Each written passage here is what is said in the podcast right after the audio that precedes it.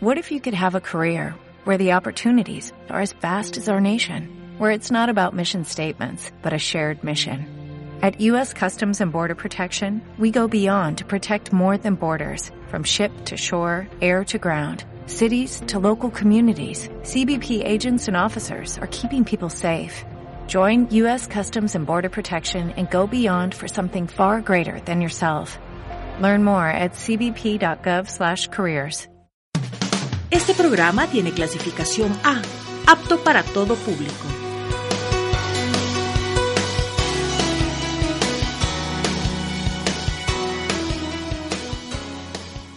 Autodestrucción inminente. ¿Te enredas con tanta tendencia en las redes sociales? No te enredes, porque las redes se enredan si la red no renueva. Todos los lunes acompáñanos en Enredos en Redes. Enredos en Redes. Donde estarás al tanto de lo que se dice en el mundo digital. Todos los lunes de 7 a 9 de la noche con tu amigo Big. No te lo pierdas por radiolacalle.com.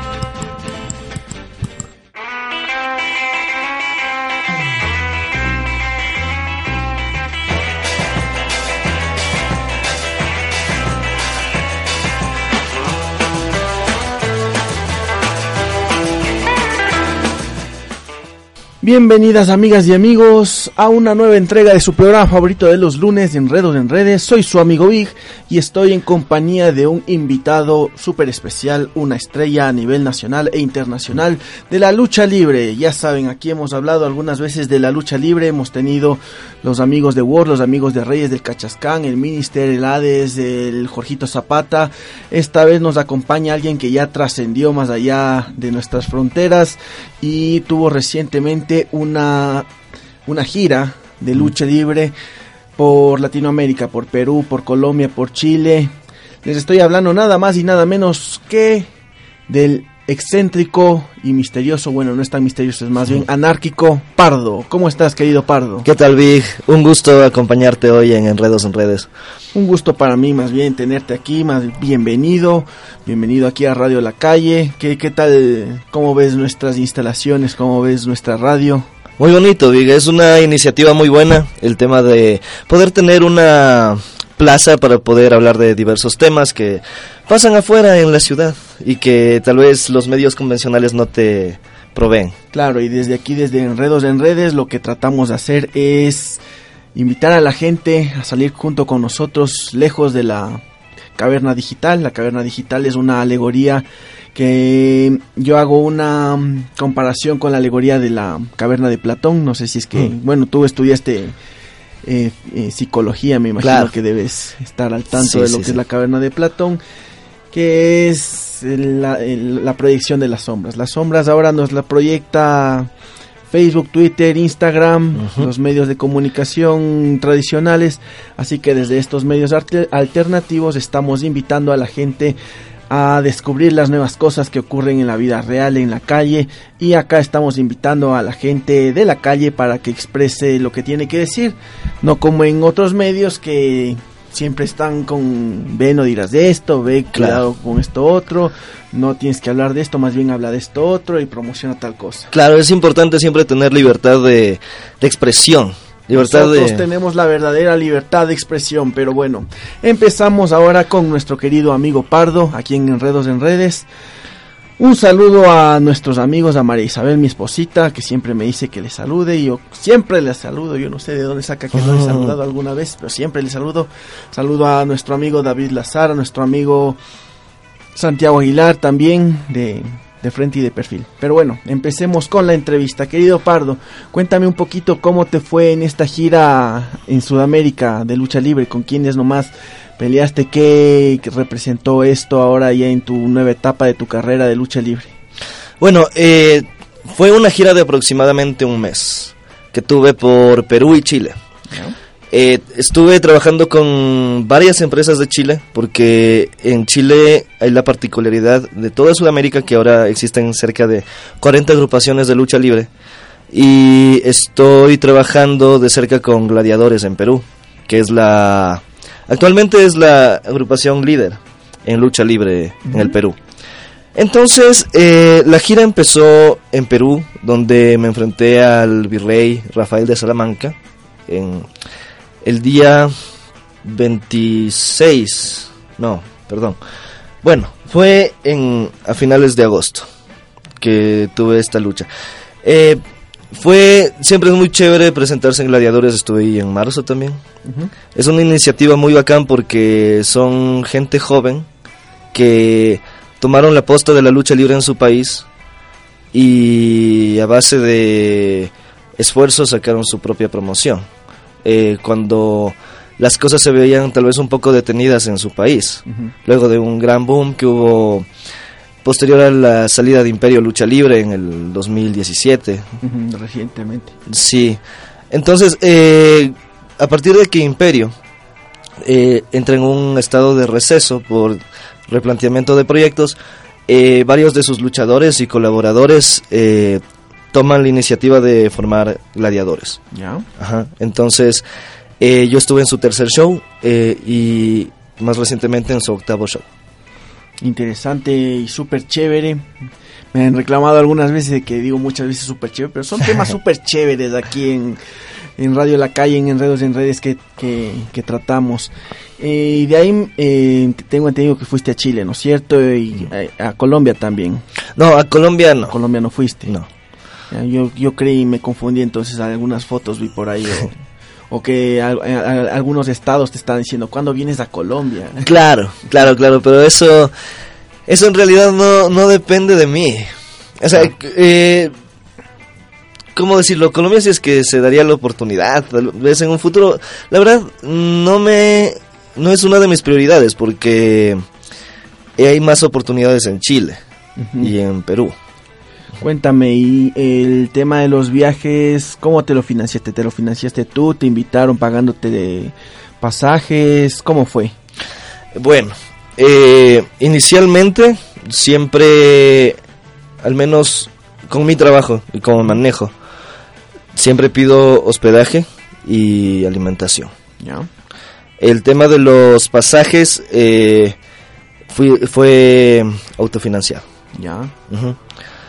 Entonces el tema es que eh, yo siempre quise ir a Chile. Y a esta altura de mi carrera, eh, ya después de ocho años como luchador, eh, al fin tuve la oportunidad de ir a Chile en una etapa muy buena. Tal vez la, la más alta que han tenido en los últimos 40 años. Nos cuentas que tienes ocho años de trayectoria. Eh, cuéntanos a los radioescuchas de Radio La Calle, a tus fans, ¿cómo empezaste? Cuéntanos un poco de tu historia, cómo fuiste evolucionando en este tema de la lucha libre, desde qué edad, porque Claro. se te ve jovencito, entonces me imagino que empezaste desde los 14, 15 años. Claro, eh, actualmente tengo 24 años. ¿Ya? Empecé en esto a los 15 años a entrenar en War. El tema es que yo era el más pequeño y el más flaco de todos. Claro, con 14, 15 años. Claro, muy difícil tener eh, tal vez la el porte físico que demanda el deporte. Claro. O sea, no solo en lo estético, sino en el rendimiento, en la fuerza que uno debe tener.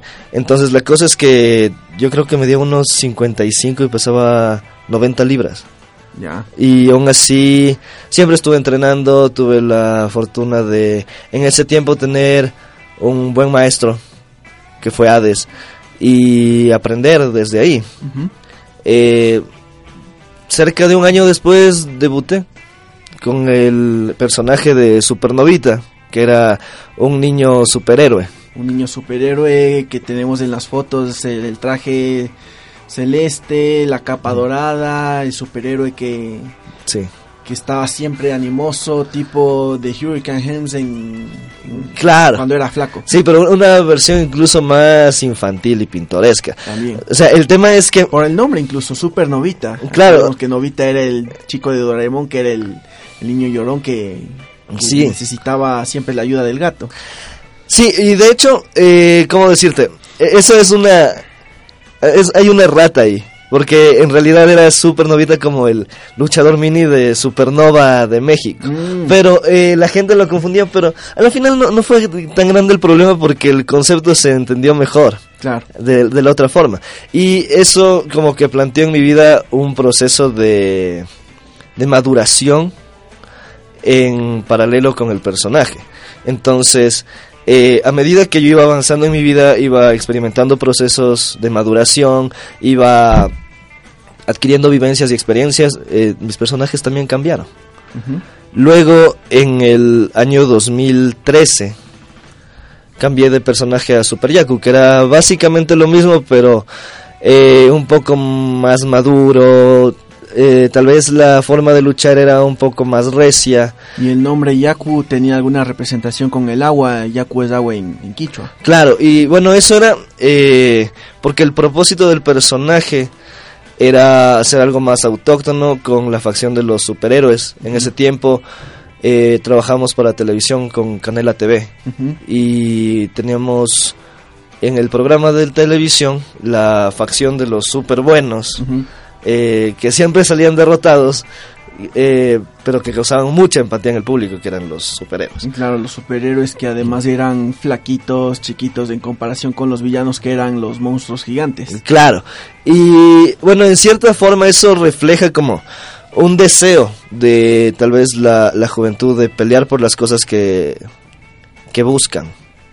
Eh, de pelear por sus sueños, de pelear por eh, su futuro, a pesar de las circunstancias, a pesar de las imposibilidades físicas, en muchos casos, a pesar de que eh, la mayoría de veces los obstáculos que tenemos al frente son mayores. Y eran cosas que yo vivía en ese tiempo, en el que yo estaba empezando mi carrera universitaria, en el que yo estaba experimentando muchas cosas de, de la vida adulta, porque en ese tiempo yo había cumplido 18 años. Entonces es como te, te planteas frente a tu futuro. Y muchas veces eh, es así, de cómo era Super Yaku y los superhéroes. Ajá. Una cuestión de que estás en una posición de debilidad, en una posición donde eh, estás siempre frente a un inconveniente, frente a un planteamiento que es contrario a ti, pero siempre estás ahí listo para enfrentarlo también. Ya. Ahora cuéntame, tú empezaste como supernovita, super Yaku, el chico flaquito, buena gente, superhéroe, super técnico, defensor de la justicia. ¿En qué momento cambiaste a ser ahora, eh, a, a ser pardo, el, el rebelde, el anárquico, el, el rudo? Bueno, eso Que incluso hasta se te ve más tuquito. ¿Cuánto estás pesando ahora? ahora eh, 145 libras. Subiste Como casi 50. Sí, casi la mitad de mi peso corporal. ahí. Y eh, no, fue todo un proceso en realidad entre el 2014 y el 2015 fue eh, algo por lo que trabajé. Yo sabía que no quería seguir dando performance con máscara porque eh, yo ya no me sentía a gusto representando eso. Entonces eh, quería hacer algo más vivencial, algo más real. De hecho, mi apellido real es Pardo. Y bueno, entonces la cosa es que eh, en el año 2015 apuesto la máscara de Super Yaku frente al Doctor Pesadilla Ya. y pierdo la máscara. Afortunadamente porque eso fue lo que necesitaba para eh, hacer un trabajo más auténtico. O sea, una derrota se convirtió en victoria a la final. Sí, y, y de verdad, eh, yo creo ahora que como Supernovita, Super Yaku, tal vez era más fácil ganarme el aplauso y la impresión de la gente, pero eh, no era algo propio de mí. Y si algo aprendí de toda esta experiencia es que la lucha libre se hace como un performance muy vivencial. Eh, entonces el personaje de Pardo me permite ser yo mismo, pero subido el volumen. Como decía Stone Cold o nuestro amigo Steve Coyote, que en paz descanse. Sí, eh, eh, es exactamente eso. Eh, y a medida que yo voy cambiando, voy experimentando cosas y voy eh, madurando en otros temas, el personaje me permite hacer eso. Tal vez Pardo entre el 2015 al 2017 si era eh, rudo y etcétera. Eh, No tan anárquico, sino lo veo más como un adolescente chillón. Ya. caprichoso, que estaba obsesionado con ser el mejor campeón crucero de la historia y lo logró siendo seis veces campeón crucero, con los reinados más largos, etcétera, etcétera. Pero que siempre que le quitaban su título, berreaba, relinchaba, hacía trampa hasta volverlo a ganar. Del 2017 en adelante, en base a otras experiencias que tuve justamente en Perú, en la empresa Imperio Lucha Libre, gracias eh, a las oportunidades que mi trabajo me ha brindado y gracias a que eh, siempre me han abierto las puertas los amigos de, de Perú.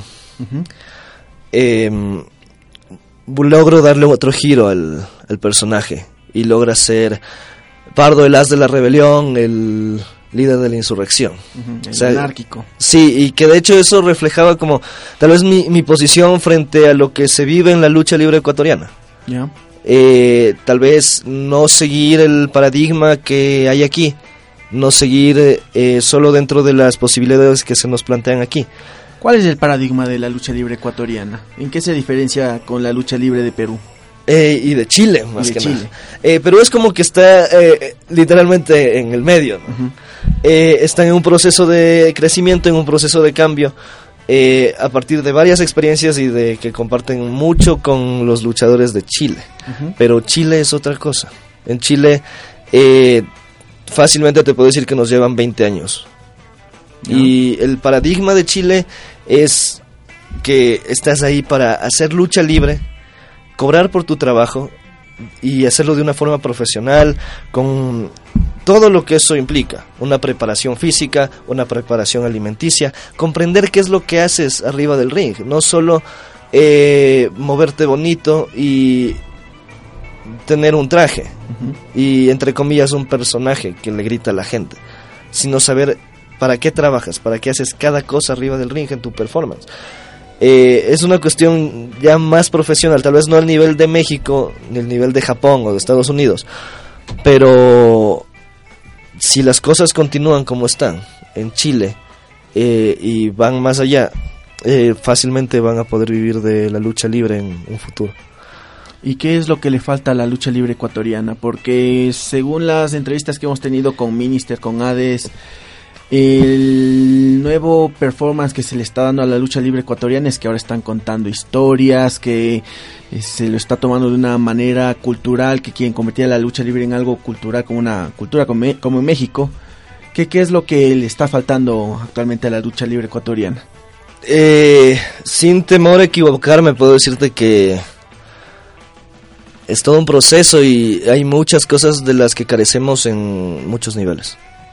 Muchos niveles, eh, no solo técnico, no solo en el planteamiento del entrenamiento, que es, es cierto, tenemos muchos conocimientos que nos ha traído Pablo Márquez, que hemos tenido de varios seminarios con Dick Togo, Super Crazy, Ricky Marvin y la larga lista de nombres que, que siempre se mencionan cuando se habla de War y del conocimiento de War.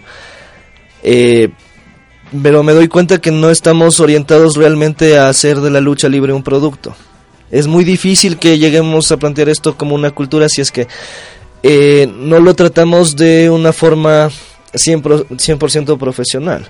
Pero eso es lo que decía, Hades. Eh, Hades explicaba la historia y que hay el estilo americano, el estilo europeo, el estilo japonés, el estilo mexicano y que lo que querían hacer ahora en, bueno, ya no War sino Reyes del Cachascán era crear el estilo latinoamericano con luchadores de Panamá, de Colombia, de México, de no, no, no de México, de, de Chile, de Perú. Sí, pero eh, ahí es necesario darse cuenta de una cuestión. Las cosas han cambiado mucho en Chile y en Perú, porque ha habido mucho, mucho movimiento, han pasado muchas cosas. Hubo el tryout de WWE el año pasado ahí, y eso movilizó muchas cosas. Eh, Surgieron muchas agrupaciones, muchas personas hicieron inversiones muy fuertes en sus promociones. Por ejemplo, existe la, la promoción Campeonato Nacional de Lucha Libre, CNL, en Chile. Eh, desafortunadamente, por cuestiones de fechas, no pude trabajar con ellos, pero ellos tienen tratos publicitarios con Fox Sports, por ejemplo. Y, y cuando te das cuenta de cómo ellos plantean su producto, es un tratamiento absoluto de, de todo. Y es también lo que yo aprendí en, en la promoción que fue mi casa en Chile, por cerca de tres semanas. Eh, cinco luchas clandestino. ¿Ya? Ya, eh, en clandestino yo viví en el, en el Yeyos Doyo. Eh, esto viene de la tradición japonesa de que el proceso de entrenamiento se da en un dojo, donde el aspirante, el que va a buscar conocimientos interna a vivir ahí, eh, toma cuidado del ring, toma cuidado de las instalaciones, eh, cocina y limpia. Y ahí aprendes el negocio. Aprendes por qué cada cosa es tan importante, cada cosa tiene que estar en su lugar. E, es bonito decir que podemos hacer cultura de esto, pero hay que ser realistas también y darnos cuenta que, eh, ¿cómo decirlo? El conocimiento de cómo se hace el negocio no tiene que estar solo en, en manos de dos o tres que tomen esto eh, como líderes, sino que todos en realidad tienes, tienen que aprender cómo se hace el negocio. Eh, qué es lo que hace de una promoción de lucha una buena lucha, qué es lo que hace de una lucha una buena lucha, una lucha convincente. O sea, no es solo cuestión de pensar en, las historias, de pensar en el personaje, sino de saber qué es lo que estás haciendo a la final ahí. Eh, de ser responsable contigo mismo y ir al gimnasio, alimentarte bien. Porque de nada sirve tener un personaje bonito, tener llaves bonitas, si es que en tres minutos metido en una lucha no tienes oxígeno. La gente se da cuenta de eso y eh, son varias, varias cosas que pasan en Ecuador que me di cuenta que eh, retrasan el producto, retrasan el avance de la lucha libre y a pesar de que hay planteamientos que eh, son muy bien intencionados, personalmente lo veo muy difícil a menos que se entiendan varias otras cosas. ¿Qué cosas hay que entender aquí en Ecuador? por ejemplo, el, el, tema de cómo se plantea el producto está atrasado 20 años. Hoy en día la gente no busca tanto fantasía, ni siquiera los públicos eh, más infantiles. Porque hoy en día la gente no consume tanta fantasía. Si te das cuenta, incluso las, las caricaturas son un poco más realistas. Toman, eh, por ejemplo, está esta caricatura de Steven Universe. es fantasiosa y todo, pero trata el tema de la homosexualidad. Ya. Ya eh, trata temas sociales, de la discriminación, de etcétera, ¿no? Están cosas como eh, el fabuloso mundo de Gumball, que igual trata temas sociales, trata cosas más realistas. Y los niños están expuestos a estas cosas. Las series eh, live action que vemos ahora no son 3x3, no son casados con hijos. Son cosas como La Casa de Papel que, tratan cosas más, tal vez más descarnadas. Claro, más siglo XXI, podría decir. Claro, y, y tal vez es lo que pasa con, con la lucha libre americana también. Claro, eh, porque yo lo que he visto también es que, eh, bueno, de, de, lo que conozco de lucha libre aquí en Ecuador, que se quiere replicar el modelo de WWE el jefe Vince McMahon, las historias de los buenos, los malos y ver si es que funciona. Dicen que eso es lo que funciona. Ha funcionado para WWE y la cosmovisión norteamericana, pero acá en Ecuador tenemos otra otra cosmovisión, otra, forma, de ver. Y, y es, es, más difícil aún intentar eh, adaptar eso a la realidad ecuatoriana utilizando, ¿cómo decirlo?, eh, la forma de proyectar el producto que se utilizaba en los años 90, en los años 80, que tal vez no es, no, es tan realista. Es, es, muy fantasioso si es que te pones a verlo en comparación a lo que se ofrece hoy en día en el entretenimiento en general. El quiteño es muy crítico, el ecuatoriano es muy crítico. Y no va a consumir algo que le parezca poco realista o que le parezca hecho a medias. Entonces, eh, yo estoy consciente de que hay que hacer un, un producto donde todos comprendan cada función y todos tengan eh, una noción de, de qué es lo que representa la lucha libre socialmente y que todos tengan eh, claro su lugar en todo este proceso. Todos quieren ser el main eventer, todos quieren ser el campeón mundial, todos quieren ser la cara de la compañía, todos quieren ser el salvador de la lucha ecuatoriana. Y no es en- eh, tal vez nadie tenga ese lugar. En realidad. Tal vez pocos por diversas circunstancias lleguen a ser campeón mundial. Pero eh, de eso no se trata. Todos quieren ser el maestro, todos quieren ser el mejor, todos quieren ser el líder, todos quieren ser el que el que propone y el que hace, pero no es lo que necesitamos ahora. Sí necesitamos liderazgo. Pero eso me lleva al otro punto de por qué la lucha libre ecuatoriana eh, a ojos de Sudamérica está desapareciendo. Eh, y viene en el tratamiento de la profesionalidad que se le da a la lucha libre. Em, ¿Cómo decirlo? En cinco luchas existe algo que se lo toma como una regla, que es siempre buena onda. ¿Por qué?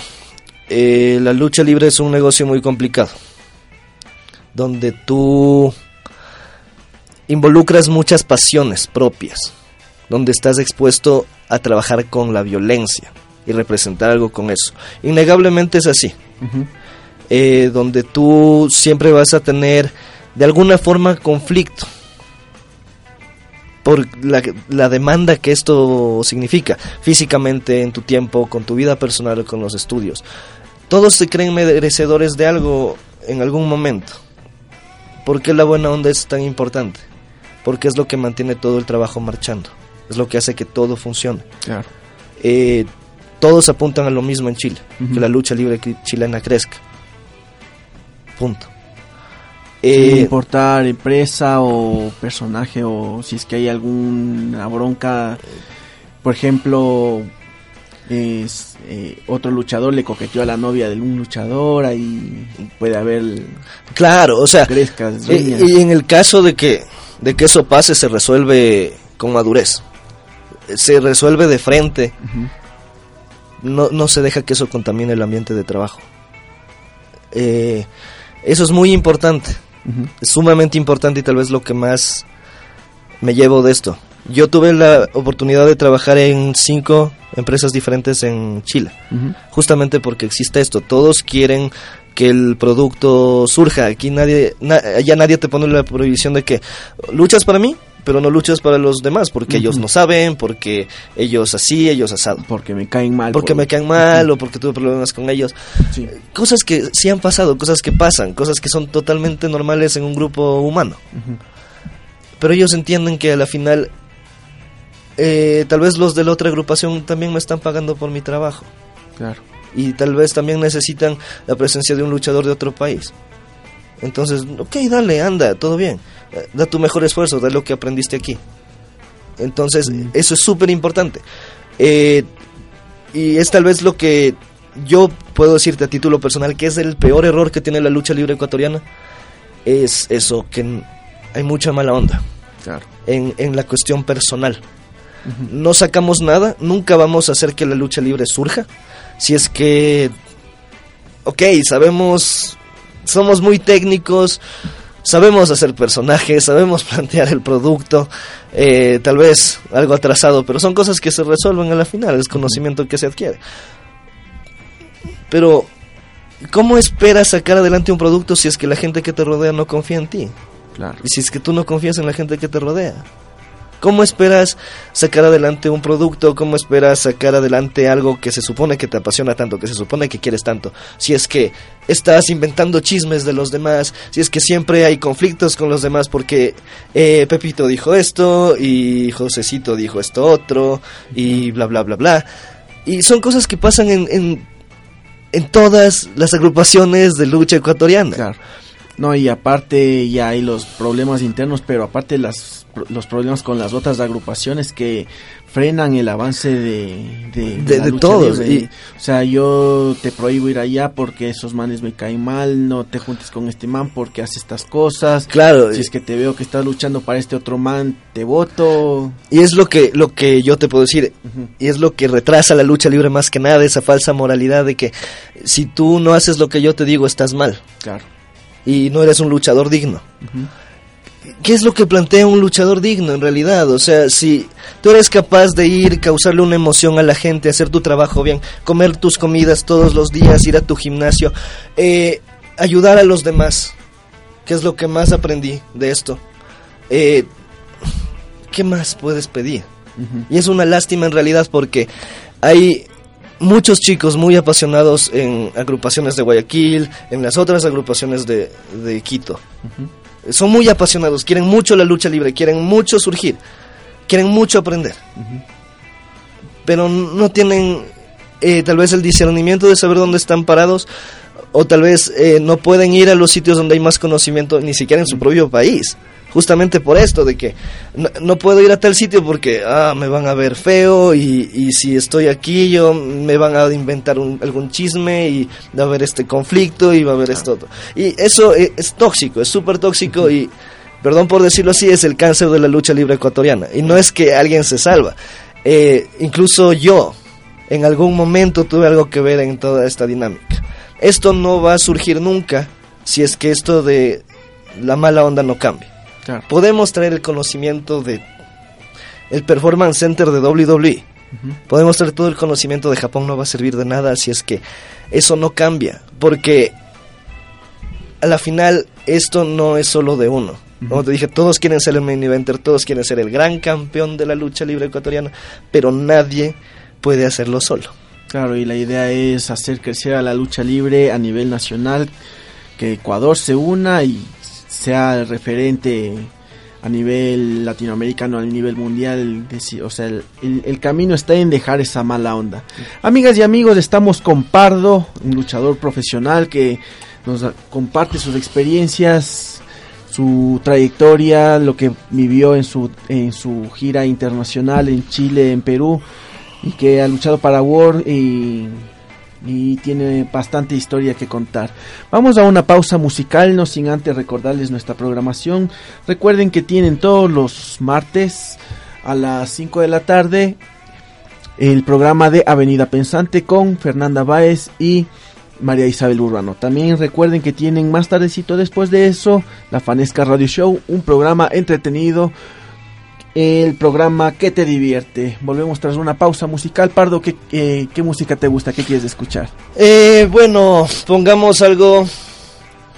Algo de Queen estaría bien. Algo de Queen. Listo, vamos con algo de Queen y regresamos a su programa favorito de los lunes, Enredos en Redes por www.radiolacalle.com, juntos en la dirección correcta.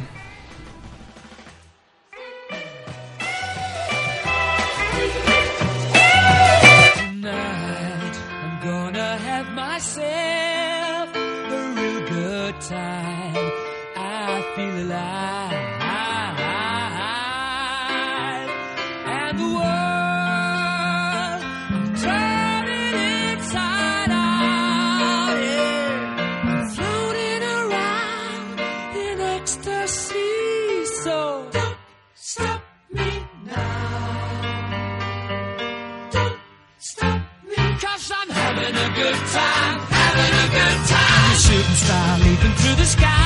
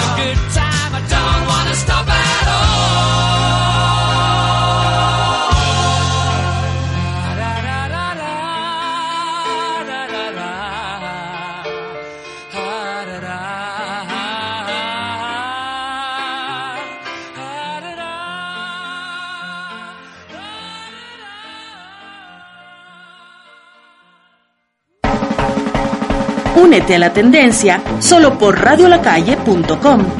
Juntos en la dirección correcta.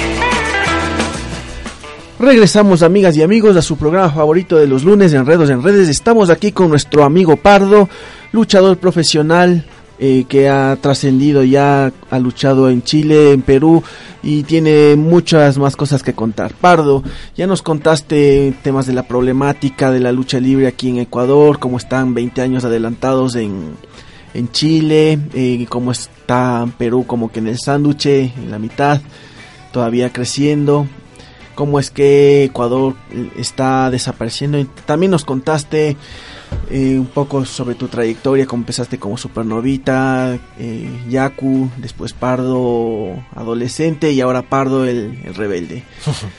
Cuéntanos ahora, queremos saber el tema de los entrenamientos, porque acá en Ecuador también se entrena, se entrena todos los martes allá en el centro de, de entrenamientos de War pero es una o dos veces a la semana, eso si es que van, si es que no van. Claro.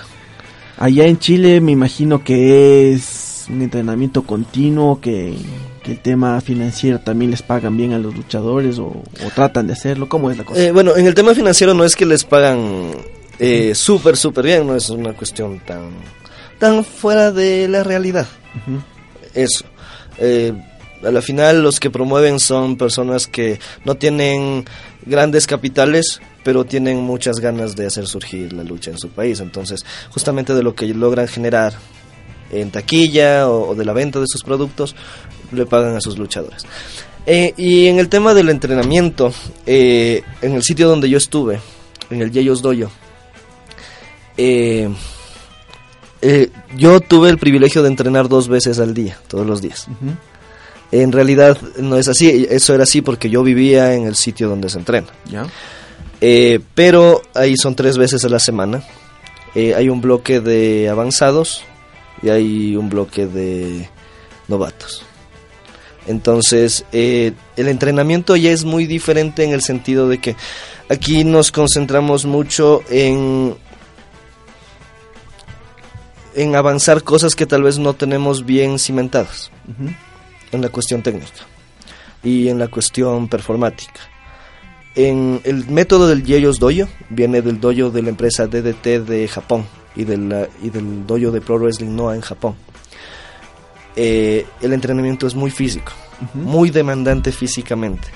Fácilmente en una sesión de entrenamiento hacías 400 sentadillas, ¿Ya? eh, hacías por lo menos 30 minutos de abdominales, fácilmente.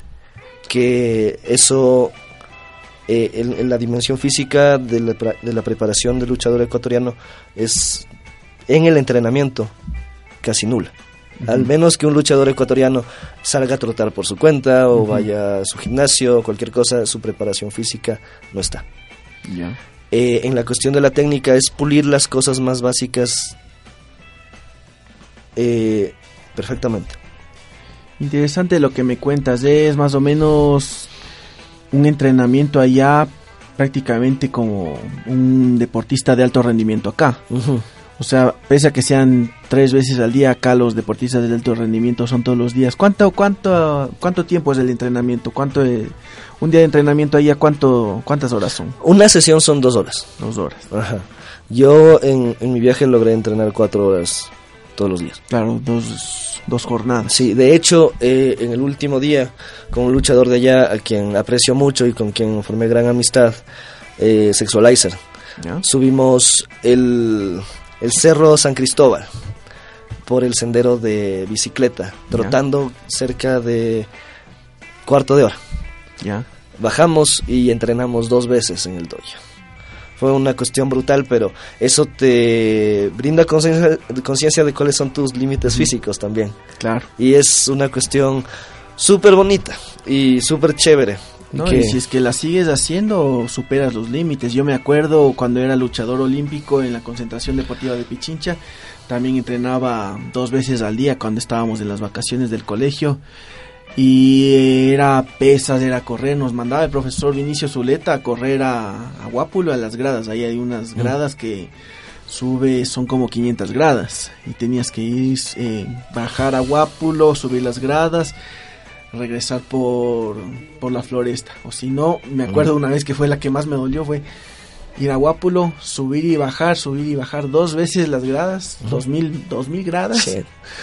Y desde la bajada, o sea, ya, ya no era el regreso por, por la floresta, que ya era recto. Sino Era regresar por la cuesta de la Vicentina. Oh. Eso era poderoso.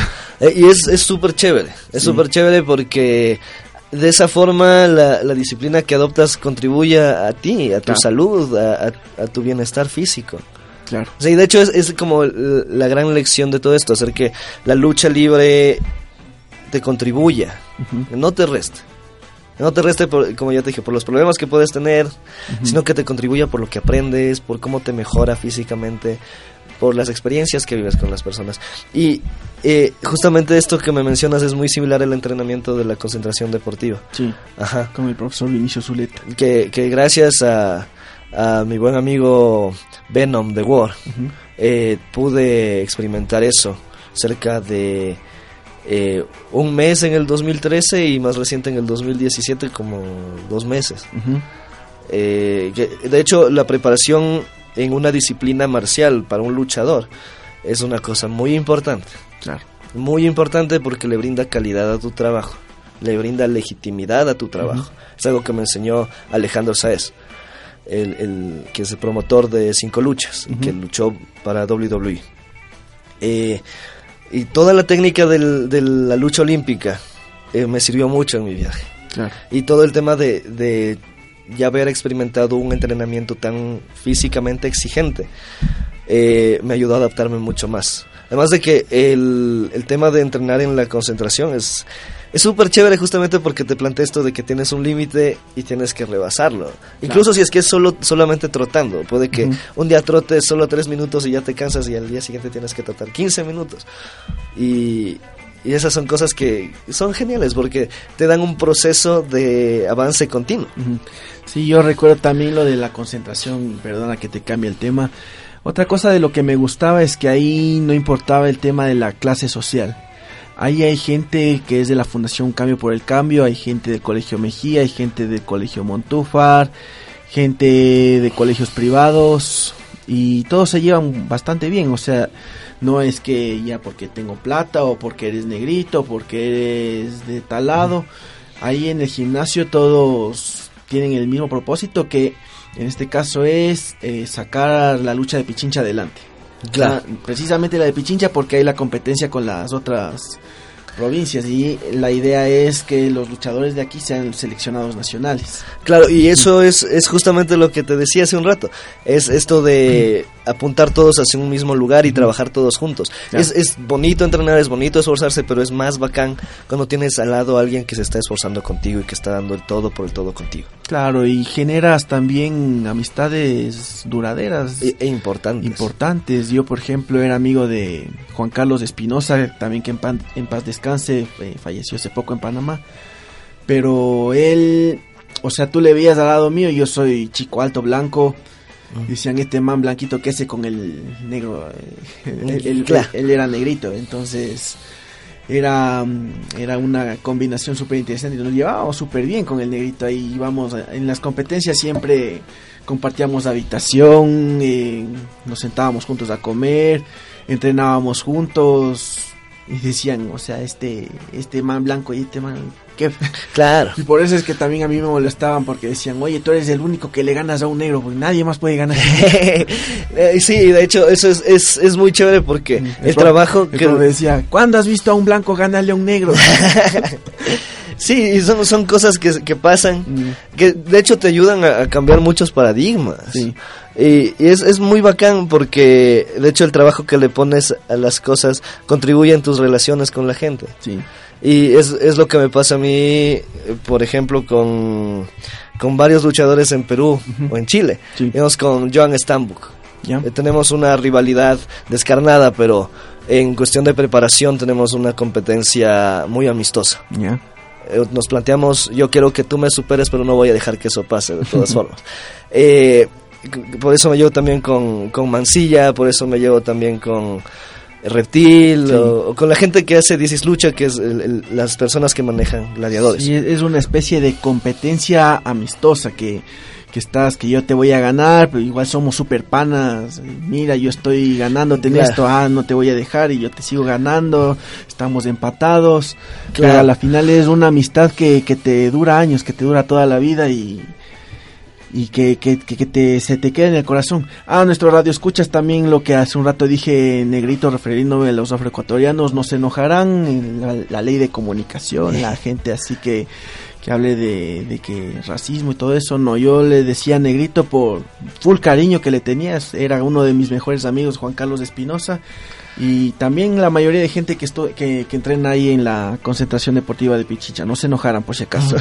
Continuamos, Pardito. Eh, Sí, y bueno, como te decía, esto también te, te plantea como esa posibilidad de, de ganarte la fe de la gente. no, no, no por qué tan bonito les hablas o por cuánto les chupas las medias, sino porque ven que lo que ellos les apasiona, a ti también te importa mucho. Claro. Por eso tengo buena amistad con, con Kaiser de Perú, por eso eh, me entendí muy bien con Alejandro Sáez, con Guanchulo de Chile y con toda la gente de Chile en realidad.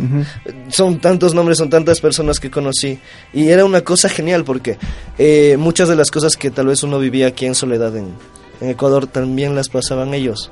claro. Eh, tal vez como yo me alimento aquí, tal también se alimentan ellos.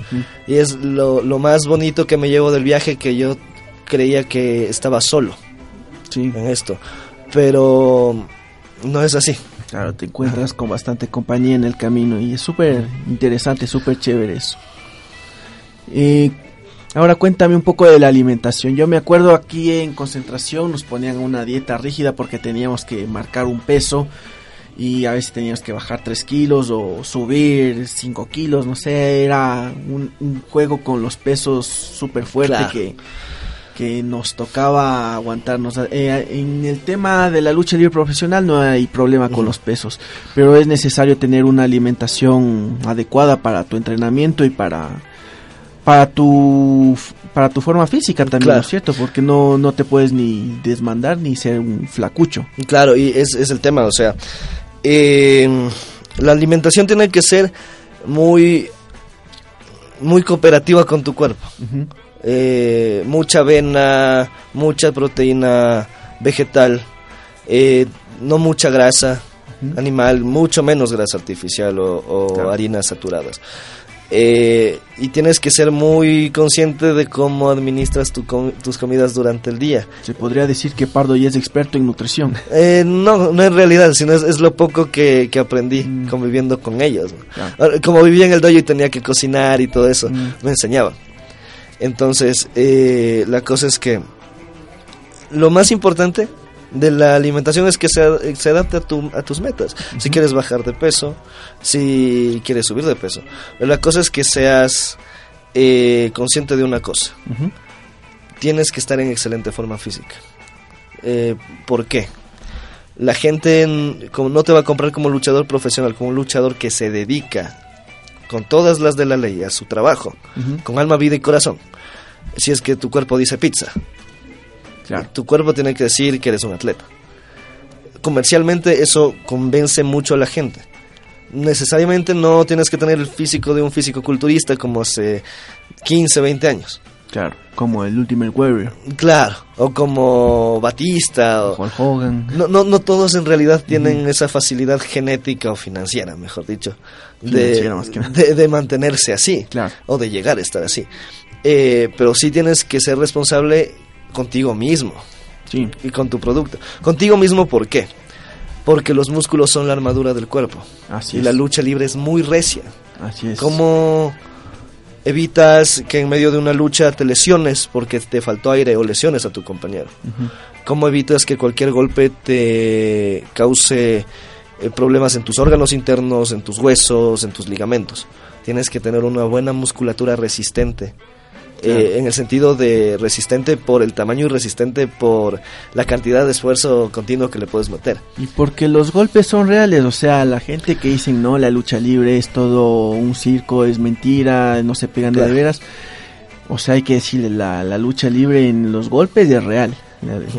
Yo, yo he visto, eh, he vivido, o sea, los golpes contra un, salto desde 3 metros hacia el suelo, caer de espaldas, duele. Duele muchísimo. hay que tener la musculatura para, para resistir ese golpe contra el suelo, contra la lona, contra lo que sea. Hay que tener una espalda bien fuerte, Claro, y un cuello muy fuerte. un cuello también Eh. muy fuerte. En la lucha olímpica lo que más entrenaba era el cuello. Claro, y es es súper importante porque te ayuda no solo a resistir el impacto, sino que te ayuda en varios aspectos de tu capacidad corporal, como tu propiocepción, tu equilibrio, tu flexibilidad, que es clave para poder hacer un buen trabajo. Eh, tal vez, mira, un buen luchador eh, puede que no sepa todas las llaves del libro, porque a la final eso se aprende con el tiempo. Claro, y son demasiadas. Sí, Mm. eh, un buen luchador no es el que hace la pirueta más bacán con triple giro mortal desde la tercera cuerda hacia afuera. El buen luchador eh, tampoco es el que te sabe hacer un llaveo mexicano alucinante. Eh, el buen luchador es el que sabe contarte una historia, sabe convencer a la gente para que se meta en, en lo que estás haciendo.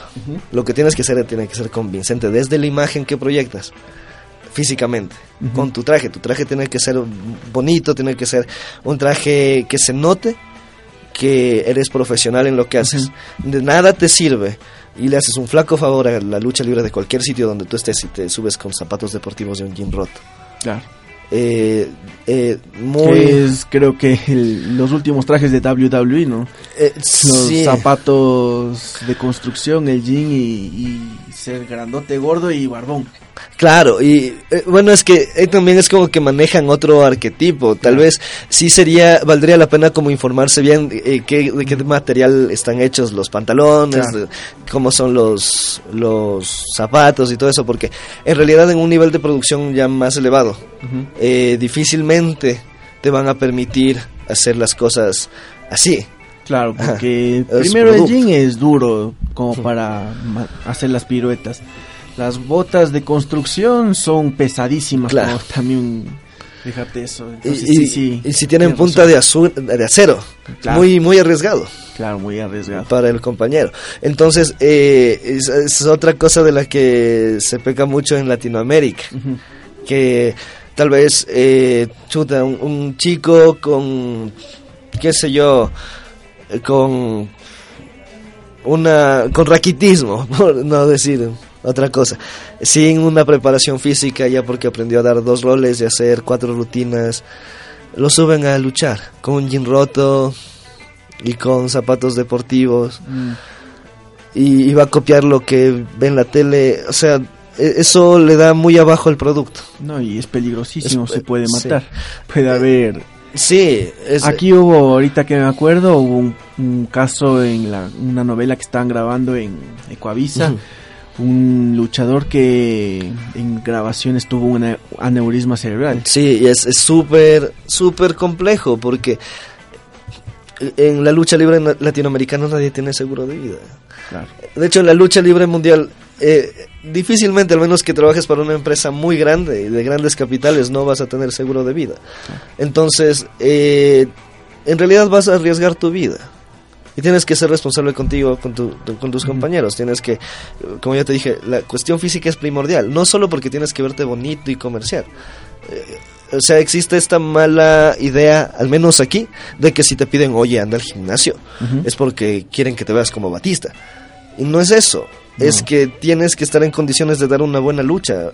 Claro. Eh, Porque tienes que estar en condiciones de que si alguien que no es tu pana, que no es tu compañero de trabajo, que no es de tu familia, va y paga un, un boleto, ve algo de calidad. No, no te vea, digamos, eh, quedándote sin aire a los dos minutos de lucha. Claro. Es como ir a una película y que te apaguen a los 10 minutos la pantalla. Claro. Entonces, eh, esas son las cosas que, que hacen avanzar un producto, que hacen avanzar la lucha libre. Eh, o digamos, vas a ver eh, Spider-Man, pero en la película te ponen un man que hace un cosplay de Spider-Man con una máscara del semáforo, de los que van en el semáforo y con el traje roto. o sea, Ya. no, eh, no, no, no es nada bueno para la lucha hacer Ah. las cosas así. Sí, súper interesante y el tiempo nos está quedando corto. Eh, ¿Tienes algún mensaje, algún saludo final que quieras decir? Bueno, eh, si es que esto en los demás, en Latinoamérica, en Chile, eh, en Perú y toda la gente de Ecuador, eh, muchos saludos. Sigan adelante a la gente de Chile y de Perú. Muchas gracias por la experiencia porque fue la mejor experiencia que he tenido en la lucha libre y todo el aprendizaje que he tenido voy a hacer que valga la pena. A toda la gente de Ecuador, eh, por favor, cuidemos la lucha libre, cuidemos nuestros espacios de trabajo, cuidemos nuestras relaciones, seamos profesionales de verdad, no solo románticamente, no solo en el sentido de que yo amo, respeto, eh, soy honorable con la lucha libre. eh, hay que hacerlo de verdad. Los bonitos discursos se acaban tarde o temprano. Claro. Entonces, la cosa es que eh, hay que prepararnos físicamente, darle duro a nuestra preparación física, entrenar duro, tener bases bien puestas, ser un buen producto para que la gente nos consuma, porque al final esto es un negocio. Eh, eh, eso, más que nada, sacar adelante las cosas, cambiar de mentalidad y ya pues nos veremos en el futuro. Nos veremos en el futuro. Y lo que acabas de decir aplica para salir de la caverna digital y aplica en todo. Aplica en nuestros trabajos, aplica con nuestras familias, a echarle buena onda a todo. Vayan a, eh, vayan a disfrutar de la lucha libre, hagan ejercicio. Si es que quieren también una cuña para concentración deportiva de Pichincha, vayan y practiquen algún deporte. Muy bueno. Es súper bueno y súper entretenido. Y yo más bien eh, agradezco bastante también a mi profesor Vinicio Zuleta que me entrenó cuando era joven. También el deporte me ayudó en el tema académico. Fui buen estudiante gracias a eso. Un mundo alejado de drogas, un mundo alejado de vicios y alejado de la caverna digital, que es precisamente a donde estamos invitando a salir. Soy su amigo Big. Esto fue en redes o en redes y les dejamos con una última canción que la va a decidir nuestro amigo Pardo. Eh, el clásico Another Brick in the Wall de Pink Floyd. Listo. Entonces con esta canción nos despedimos. Eso es. Nos estamos escuchando la próxima semana, el próximo lunes aquí en Enredos en Redes. Y les dejamos con la canción. Pardo también invitado a Radio La Calle. Este es tu Muchas casa. gracias. Siempre que quieras hacer algo, siempre que quieras contar algo, bienvenido siempre. Muchas gracias por la apertura, Big. Muchas gracias por darme esta plaza de expresión. Como te dije al principio, es muy importante abrirnos a nuevas ideas, es muy importante eh, romper los paradigmas. Y más que nada, si es que con todas las cosas que vimos en la sociedad, con la política, con todas las cosas que nos reprimen, el mensaje de las de la rebelión es, si es que no hacemos nada en realidad, nada va a cambiar. Podemos tener discursos muy bonitos, muy revolucionarios, muy, muy cambiantes del mundo, pero si es que no hacemos nada, nada va a pasar. Así es, yo soy su amigo Big y me despido, les dejamos, les recordamos que más tarde tienen Calimán a las nueve y media de la noche, tenemos Calimán, a las 10 de la noche es el estreno, estamos igual con el, estamos con, con las, con el programa de Calimán, eh, ¿cómo se llamaba este? Se me fue el nombre, Lo- el, el Valle de los Vampiros, el Valle de los Vampiros, siempre me olvido y eso que yo soy el que edita Calimán. Nos estamos escuchando la próxima semana y sigan con nuestra programación. Estamos en todo el mundo como www.radiolacalle.com y nos pueden seguir en nuestras redes sociales. Estamos en todas como Radio La Calle. Pardo, ¿en qué redes sociales te podemos? Me pueden encontrar en Instagram como arroba pardo the ace eh, y en Facebook como pardo, entre comillas, the ace of rebellion. Listo. Entonces estamos ahí listos con Pardo, con Enredos en Redes y con Radio La Calle. Nos estamos escuchando la próxima semana. El que mucho se despide, pocas ganas tiene de irse, cierto es, pero se nos acabó el tiempo. Nos escuchamos la próxima semana. Chao. Hasta